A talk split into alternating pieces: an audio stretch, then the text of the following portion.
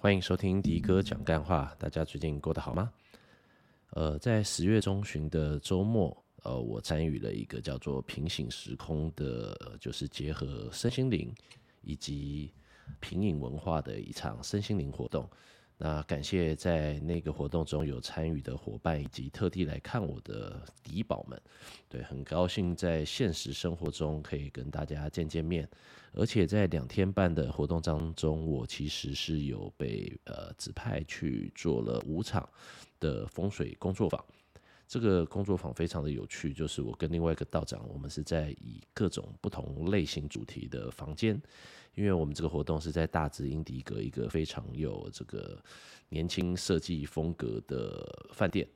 中举行。那四楼的话，我也有摊位，就是那天提供了让大家终于可以在现实生活中闻到这个开运，就是迎富这个招财的，以及爱慕就招人缘桃花的这两款香水。那很多朋友就是想要，像我也都会说，你自己香水还是要。喜欢再买，不要说买了回去之后你就不用，这样其实是非常浪费的。那那次也很开心，我自己就以前去参加活动都是被人家招待的，这一次我自己跟酒商买了一箱的酒，好喝的清酒。这个感谢合影九九的提供这个赤鸟居一箱，让我的朋友都可以玩得很开心。其实我真的没想到我会去参加四级活动的，因为我做职我转职业命理师，大概命理风水师大概八年还九年吧。那这这这段期间我都是属于一个单打独斗的情况，那可能就是直接到现场跟客户面对面，或者是线上的部分，还真的没想到会参加这个。实体的市集活动，但说到这个九个命理师、风水师的结合，大概如果有 Google Map 你去把这个关键字打进去，我应该会在前五名吧。所以加上这个活动，这个感谢这个麋鹿，还有一千，还有我的好朋友马基主办了这个活动，那让我第一次参加现场的市集活动，而且认识了很多身心灵的同好跟伙伴，有碰到简少年跟他聊聊天，然后还有 ISZN 的大根老师。以及这个麻瓜通灵日记的大宝影评人左撇子，啊，大家都是非常好的，就很高兴能够认识大家，而且我旁边的这个塔罗牌伙伴们也都非常的开心。那在这两天半我的五场工作坊里头说的主教的内容，就是在说让大家了解风水有哪些门派，要如何应用，并透过调整。家里的风水，利用奇门遁甲出行诀，已经稍微了解一下五行跟八卦的内容。在中间的时候，这两天半的活动有很多的讲座，以及其他身心灵在饭店里做的一些体验，例如说这床琴啦，或者是颂钵，以及一些水晶疗愈的部分。那由于我是有教工作坊，然后又有摊位，其实并没有时间去全部体验完。那只能说感谢他们主办这一个活动，其实是非常的丰富。所以呢，有一些呃朋友有跟我讲说，哎、那个很可惜，我想要来听你的课，但是下面的呃简简少年呢，简老师他们的分享课他也想去听，那中间其实是有重叠到的。那我我听到这样子的问句，我一律就说，那你们就去听其他大师的课程，因为我日后会再补录一集。把我教课程的内容分享的东西录成一集 podcast，那这一集 podcast 就是我要把我那一天呃那个活动中讲的课程的部分跟大家用 podcast 的模式来分享，所以那个时候大家就很开心的，就是跑去听其他的课程，然后我也很开心的说，他们能够在同样的时间能够学习到更多的东西。那今天我们就来看一看这个我在。呃，平行时空里头，呃，植物与风水的工作坊里头教的课程，大家到时候听到这一集上线的时候，我会在限时动态附上这一堂课里头教学 PDF，让大家下载，所以你们可以边听着这一个 Podcast，配合这个 PDF，就可以比较理解里头的一些架构。那我们来想想，我们常讲说。一命二运三风水，四积阴德五读书，六名七相八敬神，九交贵人十养生。这句话来讲的时候，其实是在告诉说，其实玄学就是要帮我们获取幸福的一门科学，它会有一个顺序性。我们最常听到的一命二运三风水。我这个人就是，嗯，我必须要说服得了我自己，我才能够去销售给客户。所以我一直在这个自我反省跟自我疑问当中来进行我的命理风水的成长。我会说，其实，呃，我们用和呃用科学一点的角度来讲的时候，命运命运就是命就如同你自己是一台车子，那运就是我们要走的道路。所以在特定的时候，像周末你要去宜兰国道三号五号转，那那必然会塞车。但是如果是平日的晚上，它就不会塞车，就可以想说，命是一台车，即使是你是蓝宝坚尼或者是 Porsche 九一一。在这个 SOGO 忠孝复兴馆这边，如果是周年庆的时候，其实它一样会塞车。即使你命格再好，如果你走的运途不是很漂亮的时候，其实大家差不多。所以我以前呃。住在东区的时候，就说：“诶、欸，你在塞车，那个蓝宝坚，砰砰砰砰，然后就过一个红绿灯，然后接下来听到刹车声。其实我那时候骑 U-Bike 骑人行道，我可能会比蓝宝坚尼快。那这个也就是为为什么我们常说命好不如运好。所以有的时候人在走的运途也是非常重要。当你的命格很好，你走的运途不佳的时候，我们就常讲怀才不遇吧。但然后延伸讲一下，其实我觉得啊，就是人要痛苦啊、挫折啊，然后走投无路才会成长。你可以回头看看，其实，呃，我们的以中国来好，或者全世界的一些诗人或者是艺术家、创作家，大概都是在很痛苦的地方，例如说被流放啊，然后不被皇帝重用啊，然后开始喝酒放纵，然后就觉得怀才不遇的时候，才能够创造出很好的作品。那其实回到现在的歌手也是一样，以前可能三餐吃着泡面或者一条吐司吃很久的时候，创作灵感都是特别强的。然后赚到钱之后就会跟着市场主流走。那其实我觉得这是人性啦。所以我们先了解了命跟运之后，我想讲的一件事情就是说，其实风水它一定是有它的效果存在。待会陆陆续续跟大家讲为什么有一些我们在讲行家龙边虎边它的科学原理，但它的部分都是希望说你能够有一个好的环境来休息。但它我们前刚才讲的一段的一命二运啪啪啪啪到死养生这件事情，其实它前面的部分是越越来越难自己控制。例如说讲命跟运，我们会用紫微斗数也好，八字也好，再根据我们的逻辑基础去运算，所以你也没有办法把自己这个基。几十年前，赛会妈妈肚子里想说啊，我们帝王血在总统来生一下这样子，所以这是没有办法的。所以在命运的这一个玄学部分的时候，我们可以透过各种的技巧、身心灵，或者是找老师，你可以了解自己知命改运。什么叫知命呢？我最常讲的举例就是说，欸，其实人有梦想是很重要的，但是人生的剧本来说的话，就是说，嗯，我现在想要演那个校园青春剧的男一，有没有？以前言承旭啊、暴龙演那个角色，那。我会告诉你，诶，有可能啊，对啊，但是我会很辛苦，因为我的年纪跟我的外形根本没有办法匹配到这个部分。那我的命的话，我要配合好的运，那我或许在校园青春片里头演鸡巴训导主任，那一定没问题。那说不定如果是长青的，我就会一直演下去。所以有的时候我在做命理的这一个区块的时候，其实是帮大家了解自己更多，以及把自己放在什么样的位置跟时间点上。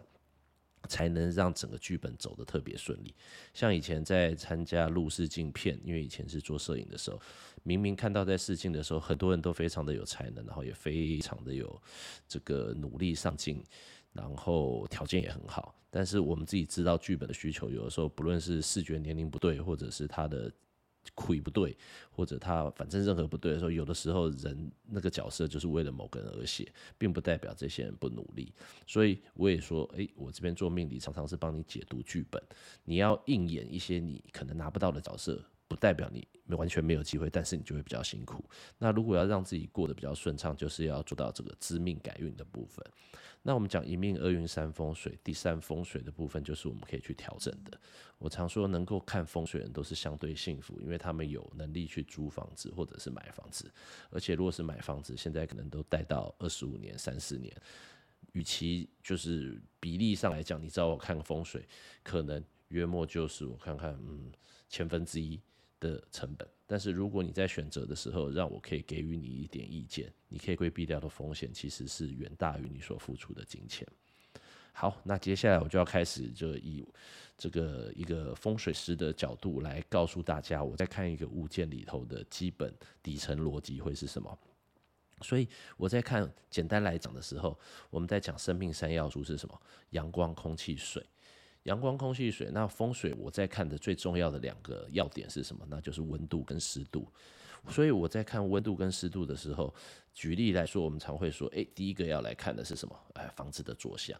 那为什么要看坐向呢？我们看坐向之外，我们还要看主要的采光面。假设你的坐向。呃，你是朝东朝西，就是我们最常会讲早上的日晒跟下午的西晒会比较高。那当你晒到阳光采光面阳光多的时候，你的温度就会上升，温度上升，湿度就会下降。当我们要规避的时候，在风水上，我们最怕的就是漏水跟潮湿，尤其我们身处在一个湿度都很高的台湾，你可能靠着山山边迎风面或者是背风面，都会决定你这一个空间里头的湿度。然而湿度一高的时候，第一个衣服容易发霉。另外一个人也会觉得懒懒的，所以我们在考虑坐向，先不要讲说个人命格去搭配的时候，其实我在看的就是温度的这个部分。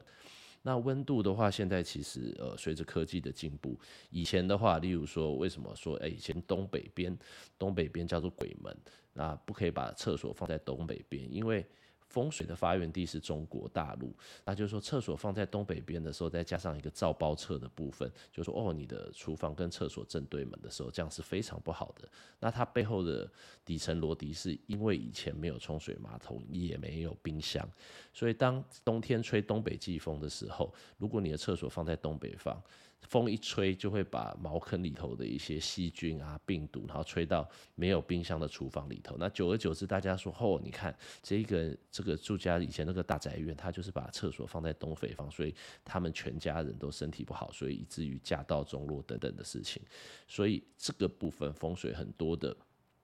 呃。”呃，一些我们讲的煞气或者不能做的事情，其实是符合当时的一些环境因素而造成的。现在的话，我们有抽水马桶，我们现在有冰箱。当你是选择小套房的时候，其实我实物上在看，有非常多的呃空间的一些物件，他们都会有碰到这样的问题。那既然风水上有解的时候，可以透过用做成隐形门的方式，或者是挂门帘等等的方式来调整。那下面在讲的时候，就是我们来学习风水的话，刚才是一个起。就是开头是一个前言，接下来就是会比较硬一点点了。我们要先来讲说，其实我们这个太极生两仪，两仪生四象，四象生八卦。那所有的这种分类法，它都是依循在五行的角度。大家可以看到 PDF 里头的这个图。所以我们先把分五行的话，五行是哪五行？就是木、火、土、金、水。它们本身是有一个相生跟相克的情况。再来讲到风水，一定会讲到先天跟后天八卦位。在 PDF 里头的时候讲到的后天八卦位的时候，它有一个口诀叫做带九履一，左三六七，二四为肩，六八为足，一五居中。这个部分如果有 follow 我 Instagram 常每天在看我发行呃出行诀的时候，你就发现，哎，怎么会有一个图上面有一二三四，就是没有五一二一二三四六七八九它的位置，那上面会有一些时间。其实这个就是八卦的后天八卦位。我们在后先天跟八呃大概就是看风水都是以后天八卦为主，甚至大家最常听到的紫白飞星也是以后天八卦的顺序来做飞来飞去，就知道它它的。它的这个数字去走，那到时候你们可以看 PDF 里头的图，会比较清楚一点。那我们分享完这一个呃后后天八卦位之后，我们就要再讲说，其实我在看风水的时候，第一个常听到我在讲说，你是东四命还是西四命？我看风水的时候，其实是结合了大概六七个风水门派以及八字的喜用来做调整。我们先用八宅明镜这件事情，它就是非常简单。它分为东四命跟西四命，也就是说，如果你是东四命的人，你会希望把你的床、房间以及神位放在这个空间里头的吉方。那反之，凶方的时候，它会有四个是吉的，八个是凶的。那厕所、厨房走到这个部分，就希望把它放到凶的地方。那我们睡睡觉最多的时候，床，的话我们主要生活、家人呃沟通跟交易的空间就是客厅。这个部分，然后我们就最常听到的风水要诀就是客厅要亮，然后房间要暗，因为客厅是代表你一整天呃休闲活力的地方，那房间的话是要休闲的地方，所以要暗。那除了这两个地方，就是代表我们这两个地方待的时间是最多的，所以能够符合你自己本身命格上的吉方的时候，你就可以吸纳到这个地方的吉气。而之前我有跟大家分享过，就是易经开运数字，它的逻辑基础其实就是。呃，东四命跟西四命，我们先来分，我们再讲五行好了。呃，可能也是要麻烦大家配合着 PDF 看才会比较清楚。我们讲说一三四九，一三四九这四个数字是属于东四命的，那二六七八是属于西四命。那我们再来看看一三四九，一的话为坎水，三的话为正木，四的话是巽命，九的话是离火。也就是说，只要你的数字或者是你的方位，呃，坎的话是正北方，就呃离火的话是正南方，然后三正的话是正东方，四的话是东南方。也就是说，中间它的水生木，木生火，它们是一个相生的关系。在风水跟命理来讲，我们都会想说要相生为顺，相克为凶。所以，如果你是东四命的时候，你就可以在手机门号里头选择一三四九之间的组合，这样子的时候，就是对于你这个命格会有很大的帮助。再来的话，如果是西四命的话，那就是二六七八对于你是有帮助的。那其中二二坤土跟八艮土是属土。那六干金七兑金是属金，那你就会发现金跟土是相生的，所以它分成东四命跟西四命的逻辑，也若再结合到方位，其实都是跟五行有关，就是要相生。也就是说，你如果是西四命，然后你的门牌号码、你的楼层，甚至是你的车牌号码，就尽量选择。二六七八的组合去做。那至于东呃东西四命怎么分，其实大家可以上网去 Google 一下。像我自己的话，用掌诀算是，或者是已经背起来就非常的快。那大家想了解这一个点的时候，因为它会跟出生的时间点以及你的生肖跟呃性别是有关系的，所以大家可以去搜寻一下。好，那这样大家就可以理解了说。以五行来讲的时候，呃，八个方位它是可以对到五行的。然后五行之后，根据你的命格，我们又可以选择相生的易经开运数字。再来的话，就是我们要来讲奇门遁甲了。我们刚才讲到了五行木火土金水。由于我那一堂课是讲究植物选酒，植物里头来讲的话，就是属于我们五行里头的木型。那大家想一想哦，其实。在整个五行里头，只有木是有生命迹象的表现。例如说，它会长大，它会呃会攀岩上去。那你的呃火啊，火的话，我们是看得到，但是摸不到。啊，土的话，它当然是不会动。金的话也是不会。那水的话是流动，但是它没有生命的迹象。也就是说，五行里头的时候，我们会以甲乙，甲乙代表木，以甲为尊。接下来我们就会在讲说，呃，以这个奇门遁甲，奇门遁甲其实。呃，风水也是兵法的延伸一种，就是诸葛亮在赤壁之战的时候，哦，万事俱备，只欠东风啊！明明是不会吹东风的季节，但怎么吹到东风？那他就是用奇门遁甲去算出来的。那讲到奇门遁甲这件事情的时候呢，哦，对了，还有一个叫做呃行家长眼法，我们常常听到的左青龙右白虎，左青龙右白虎这件事情。就是以你所做的，或者是你在睡觉的地方，你坐的地方为太极点。风水最主要的一个技巧就叫太极点，就是你会有一个大太极跟小太极。举例而言，如果是你要看一个房子的空间，那你就会以这个房子空间的正中心点。对，每一次朋友就说啊，那我要面向哪一个地方才是那个方位啊？其实方位是不会变的，就是你在一个地方把手机的罗盘打开，它就可以像我平常 Instagram 发的那个角度一样，它就会切成八等份。那八等份的话，每一个角度就是我们有圆形是三百六十度嘛，所以每一度的时候就是三四十五度，成为一个空间。那我们就是根据这个来定方位。那如果说我们讲到办公室风水的时候，就会根据你这个办公室的中心点去区分出来，或者是以你坐的位置为中心点去区分出八个方位。那坐在这个位置之后呢，我们就会反映到呃，就刚才讲到的后天八卦位。后天八卦位的时候，我们以自己为居中。那左边的话，其实就正东方，就是东方属木，所以叫左青龙。那右边是白虎属金，然后后面是玄武属水，前面是朱雀属火。啊，这个就是我们最常讲的左青龙右白虎。这个是没有考虑方位，而是以你自己的。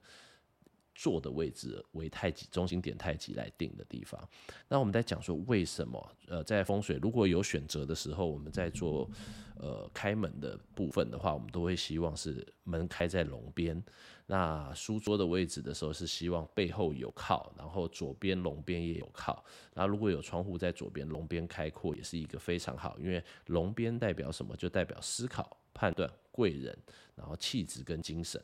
那白虎边呢？那就代表的是哦，我们的行动力、子女以及小人这个部分。那我们再来讲一下，为什么龙边有靠是一件很重要的事情。我们先来想想看，其实有查了一下，大概全世界左右撇子比例大概不是八比二左右。那要开始教生理学喽。对，如果你是惯用手是右手的人的时候，我们的脑有分为左右大脑。那左右大脑这件事情的时候，如果是右撇子，它的主导大脑会是在左手边，呃，左大脑。那我们五感里头来讲的视觉、触觉、味觉，然后温觉等等的五五感里头的时候，只有嗅觉是不需要经过视丘交换。那视觉有经过视丘交换的时候，也代表说，我们如果主导半脑是左大脑的人，我们会优先看到，在反射之后，其实右眼看到的会是左边的东西。那大家回想一下，就是我们现在的写字是不是从左到右？甚至是我们看电影的时候，字幕也是从左到右。像我在拍照的时候，我都会把客户的 logo 放在整个画面的左边，因为我们大大脑会主要去判别左边的部分。那像在拍电比如像我自己以前有参与过剧组的部分，所以我们会有所谓的构图以及镜头语言。大家可以去追剧的时候看一下，其实男主角或者是正义的一方，当两边拉背在讲话的时候，这个正义的一方或者是好人，大部分都会放在左边。所以有的时候自己这个了解到这一些拍摄的镜头语言，都会知道说有一些伏笔要反过来的时候，前面其实从镜头语言，他大概借由左右的位置错换，就知道哪一些人到最后是诶隐藏的坏人。所以有的时候很。无趣了。我在讲说，其实我们讲说这个看追剧，你不要暴雷。但有的人就喜欢暴雷，然后暴雷完好看，他再回去看人家怎么拍。但大部分人就是，反正大家都有各种不同的喜好。那其实命运的话，我都想说我是命运的爆雷仔啊。你来找我算命，然后最后嗯算的一定就是都大部分方向都是准的，因为我已经知道剧本怎么写了。所以其实我就是在爆雷你的人生剧本啦。那换另外一个角度，就像本集刚开始讲，其实我是教大家如何演好自己的角色。好，那我们就可以知道说，哦，其实左青龙龙边，假设你的办公桌是有靠的时候，然后后诶、后面是有靠，左边也有靠的时候，我们讲兵法嘛。例如说，像以前这个小说里头的郭靖有没有死守襄阳城？你最好的承载方法就是我们讲后面北方为玄武，玄武就代表的是我们讲灵兽的话就是大的乌龟，乌龟它就是行动很缓慢。所以如果你背后是有靠的高山，你就可以把兵力集中在前面去防守前后左呃前前面跟左边右边就好，你的兵力会比较稳定。你就不用担心后面有人来攻，所以风水来讲，你只要后面有靠，像我们最常听到的就是说沙发无靠的话，后面容易招小人，那是因为后面人家走来走去会造成你心烦意乱。那解决方法的话，就是在沙发的下面弄一张地毯，然后下面压个五帝钱，来制造一种无形的无形的力量来作为靠山。所以我们当所选的时候，后面就是不要是有人走来走去的位置，然后龙边有靠的时候，是因为我们刚才讲到，我们会优先看到。呃，视觉上左边的部分，所以我们在工作的时候需要的是专心。当你左边有靠的时候，就代表你的门在右边。你左边你知道不会有敌人来袭，或者有人走来走去的时候，你就容易专心，你的效率就会高。那在我们讲到龙高虎低，那我们讲龙边，我们。中国传统来讲都是以左为尊，所以大家看一下这种国际礼仪的时候，其实假设总统在中间，第二位阶如果有与会的时候，假设是行政院长或副总统，他们就会站在中间总统他的左手边，然后依序再来往右。那这就是我们其实传统上来以左为尊的原因，也是我们风水上累积下，我们会希望左边要光亮要高。那加上右撇子，以前如果要写字的时候，你左边要光亮要高，就代表你的油灯或者你的灯会放在左手边。那影子下来的时候，就不会在你落下来要写的位置上。当然，最传统的时候，以前的话是直视从右到左啦，但目前全全部都改过来，就像字幕一样，其实都是基于生理构造的设计而来的。只是大家可能没想到，哦，龙边虎边，其实它最后都是一些科学上面的逻辑跟基础。那在讲到这个部分的时候，其实奇门遁甲，我们来讲一下什么是奇门。奇门的话，就是我们讲，呃，先讲遁甲好了。讲到这边，就是甲跟乙是属木，因为我们今天的主题是植物跟风水，所以我们以甲为尊，就是甲跟乙，甲乙丙丁。对，甲的话代表皇帝。乙的话代表他的老婆，另外一个就是像星座好了，我们的火象跟风象，我们第一个开始的星座是从春分以后的母羊座嘛，对，然后牡羊座再来是金牛座，然后再来是双子座，再来是呃。巨蟹座，所以我们单数的星座，呃，星星座的时候，它就叫做阳性星座。那对应到十天干的时候也是，所以甲乙丙丁戊己庚辛壬癸，就是甲丙戊庚壬，它是属单数属阳的。那在属阳的时候，我们就会把它设定为是像呃男性的角色。那双数属阴的时候，它就会是以女性的角色。那反呃，像那个时候活动期间的时候，其实我有提供筹钱的角度，就会看到哦，一斤卦象，你就看到一根的时候单数为阳，所以代表它是阳爻。那如果是中间有断的东西，它就会变成双数，双数就为阴。它的逻辑基础其实都是一样的。那三奇的时候，就是你就想皇帝一家人，他们就是很很屌炮的存在，就很尊贵的存在。所以甲代表皇帝，乙代表皇帝的老婆，丙的话代表他儿子，丁的话代表他。他的女儿。那如果对于天干有概念的人的时候，其实奇门遁甲就是九天玄女下来传授给皇帝之后，他去打败蚩尤的一个方法。那在蚩尤里头，就是他在这个里头角色代表的是庚金，所以我们在克法的时候，金会克木，庚金克甲木，就是阳对阳的克是最大的，呃，伤害性最大的。所以我们这整个奇门遁甲就是用这样子的故事架构，说如何把庚金打败。那有一个办法的时候，就是哎、皇帝跟蚩尤硬硬干嘛。那三奇的话就是乙丙丁，就是他的老婆，他的这个奇的话就是可以解决问题的方法，就是他的老婆、儿子跟女儿。第一个。我们来讲的时候，天干之间会合化，它只要隔五个位置的时候，甲己合化土，乙庚合化金。所以第一个方法的时候，就是说，嘿嘿，以前就这样子嘛，反正说我的老婆怎么样很正吧，叫我老婆去跟他讨，呃，这是开会啊，劝降说麦安内啦，或者是以前的话联姻嘛，对，好兄弟，老婆一起用啊，那不要紧啊，这样有什么好打的？这大家都变表兄弟嘛，所以就用乙庚合化的方法，就用色诱计去解决蚩尤。那另外一种方法的时候，我们在讲五行，呃，皇帝的儿子他已经长大了，很骁勇善战，那他就要丙火，所以阳对阳都是男生跟男生，那就大打一架嘛，所以用丙火来融化庚金也是一个解决方法。那我们在丁火的时候，它就会是小小的烛火，所以用丁火来讲，它一定没有丙火那么直接的去融掉它的金，而是用一种它的五行属性就。皇帝的女儿就说啊，不要这样啦，蚩尤叔叔，大家打仗这样不好啦，对啊，然后就跟着奶两下，然后他也是一个解决方法，对，所以这个其实就是奇门遁甲它的逻辑基础。那什么叫奇？呃，我们讲奇门叫三奇跟六仪，六仪之后你就发现，哎，后面就戊己庚辛壬癸，你就可以把它想成六支部队，就像六个航母群好了。那在战争的时候，你不能让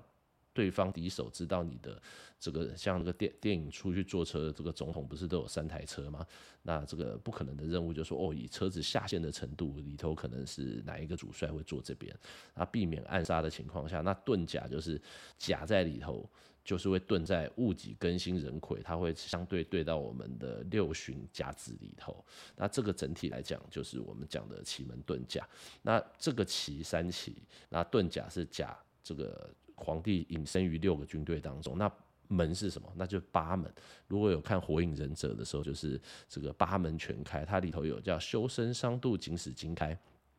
在讲这个时候，我们只要记得哪一些是吉门，那就是修门、生门、开门跟景门。那修门的话是跟感情有关的，生门就代表生意求财，开门就是有利于你的事业发展，那景门就是代代表你的智慧以及考试的部分，那最后就要提到我们这一整个讲座里头讲的最重要的就是奇门遁甲出行诀这件事。我们从植物谈到了五行，五行之中又以呃植物木头是有生命力的，它同时又是奇门遁甲里头的皇帝是最尊贵的。那最后使用到出行诀的时候，大家可以去可我的 Instagram 去看，那就是我每次会发一个奇门遁甲，因为它是结合了方位跟时间。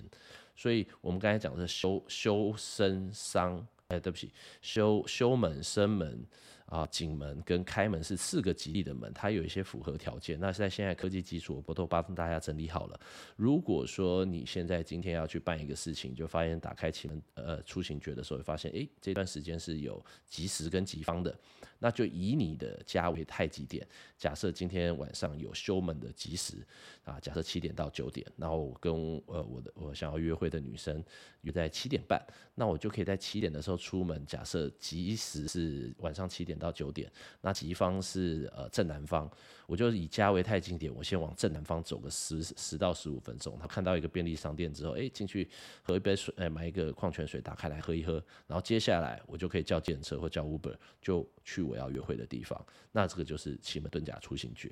那如果不出门的话怎么办呢？那我们就是在你座位的空间来定太极点。那假设一样，假设像我的我的书桌的时候，我书书桌我们以左为尊嘛，我都习惯以左边，所以我左边来讲刚好会是东北方。那我就会看到奇门遁甲出行觉得东北方有时间的时候，假设也是晚上七点到九点，我就会拿水杯。五百个五百 CC 的水杯，然后就放一杯水，在那边放二十到三十分钟之后，把它这个水喝掉，然后再喝的时候祈求给呃这个上天给我智慧，然后给我健康的身体，让我可以面对人生未来的挑战，我就会许这样子的愿。那这个就是如果不出门的时候，又有及时在家里可以使用的奇门遁甲出行诀。然后大家听到这里，拜托你们就。当做被我骗好了，你就努力的实行，这样一年你保证会有非常好的奇效出来。为什么？因为真的没有很神奇的事情出来的话，至少一年之后你的身体一定会变健康。因为我至少一天多逼你喝了三四次水，就像吃药吞维他命，他们本身都是有有效的，但是尤其中药，越苦的中药越有效，因为越苦的中药你会喝更多的水。要不然你如果没有吃药，其实现代的人会有两大两大很辛苦的地方啦。第一个水喝得不够，因为一坐下来忙的时候，然后要不然就坐的时间太多。那再来的话就是眨眼睛的次数太早，所以现在的飞蚊症啊，因为我们专心的时候我们会忘记眨眼睛。眨眼睛的目的是保持眼睛的湿润。那你常常就是起来的时候出行觉的时候，你喝水，然后起来你就把自己手掌搓热之后捂一下眼睛，伸展一下身体，动一动。那其实这些都是对于现代上班都会人非常好的一件事情，因为我们无形之中会忘记这些事情。那这个讲座既然是在讲植物的时候，我就是要列了一些植物的禁忌。很多人喜欢在室内放非常多的植物，其实这件事情是有一个问题的，就是我们在讲说坐向是决定采光嘛，当植物。人家说，哎、不错啊，这个植物型光合作用，它会释放出氧气，因为我们人也是需要氧气的。但是到了晚上没有阳光日晒的时候，它就会变成是型呼吸作用。所以如果你在室内放太多的植物的话，它其实是会跟我们人抢氧气的。而且在风水上的时候，植物是属阴的，阴的东西太多就容易招阴。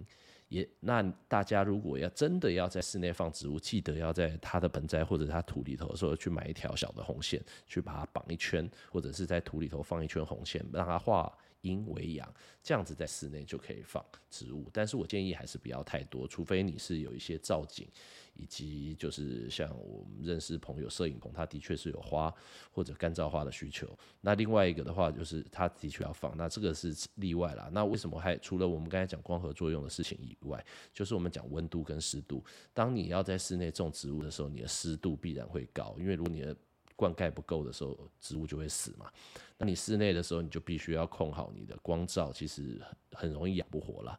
对，那另外一件事情，我们刚才提到的时候，就是说，呃，假花，假花也是不能放的，因为我们要植物的时候，就需要它的生生命力来帮我们吹动己方的能量，所以你放假花的时候，也会是一个风水上比较大的问题。那再来，大家就看看我 PDF 里头讲的部分就好了。比如说吉祥寓意的时候，你就去选一些听起来很吉祥的啊，发财树啊、金钱树啊、啊富贵竹啊。因为像富贵竹，大家最常用来放在你的我们的风水上，放在文昌方，因为它代表有节节高升。对，就像我们的一零一样，它其实就是一个竹节的设计。那它还有一个外方内圆，他们一零一来讲，其实就是用五帝钱的角度去设计出这个 logo。我个人是非常喜欢一零一，因为它其实设计师把很多呃东方吉祥的元素都放进去了，所以像幸运竹的时候，它上面你们要买的时候一定要放一些有挂炮竹或者是缠红绳的，它的目的就是要让它化阴为阳。那其他来讲的时候，还有一个就是黄金葛，黄金葛是一个非常有生命力的植物，所以我们在风水上如果看到厕所是没有对外窗，而且偏潮湿的时候，都会建议说在厕所可以放黄金葛。或者是海盐的出盐来做一个风水上的调理。那再来的时候，还有一些风水中居家风水中不适合养殖的食物，就是有一些带有毒性的，例如说绣球花、曼陀罗、水仙花或者是杜鹃花，这些是有毒性的，就不太适合。那再来的话，就是一些谐音类不吉利的，例如说扶桑花，扶桑就听起来感觉很像在手上。那莲花的话，像大的那种莲花，我们称之为挽联，你就会联想到哦，又是一个在告别市上会看到的东西。那梅花的话，虽然说是我们的国花，但放在室内的时候，你就会觉得哇，好倒霉啊，或者是发霉之类的这个部分，所以也不太建议去有呃呃去种一些有谐音的植物。那再来的话，呃，其实我大致上应该就是已经把在平行时空工作坊大致上的内容都跟大家分享了。大家可以理解到说，其实风水是很科学的。我们在讲今天已经讲到了，就是造包册的问题，其实是因为没有现代的。